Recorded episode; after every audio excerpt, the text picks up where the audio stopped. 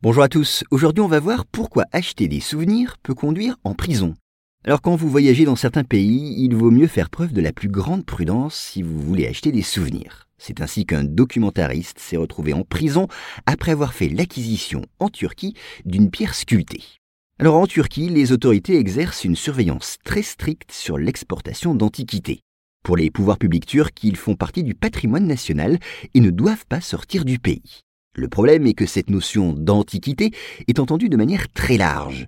Même si vous achetez sur un marché des pièces de monnaie ou des fossiles pour quelques euros, eh ces souvenirs peuvent être considérés comme des biens culturels que vous n'avez pas le droit d'emporter dans vos bagages. Et les touristes qui enfreignent cette règle risquent gros.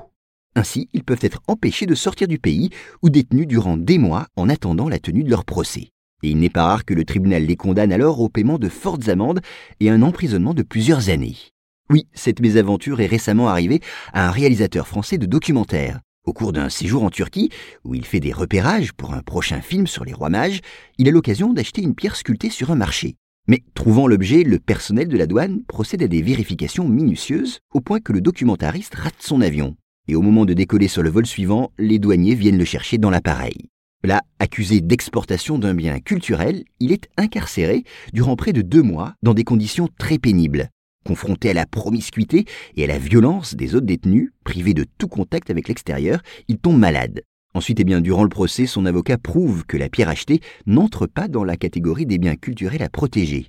Le réalisateur, acquitté, peut donc rentrer en France. Mais il est persuadé que ce sont plutôt ses précédents films sur les dictatures qui ont motivé son arrestation.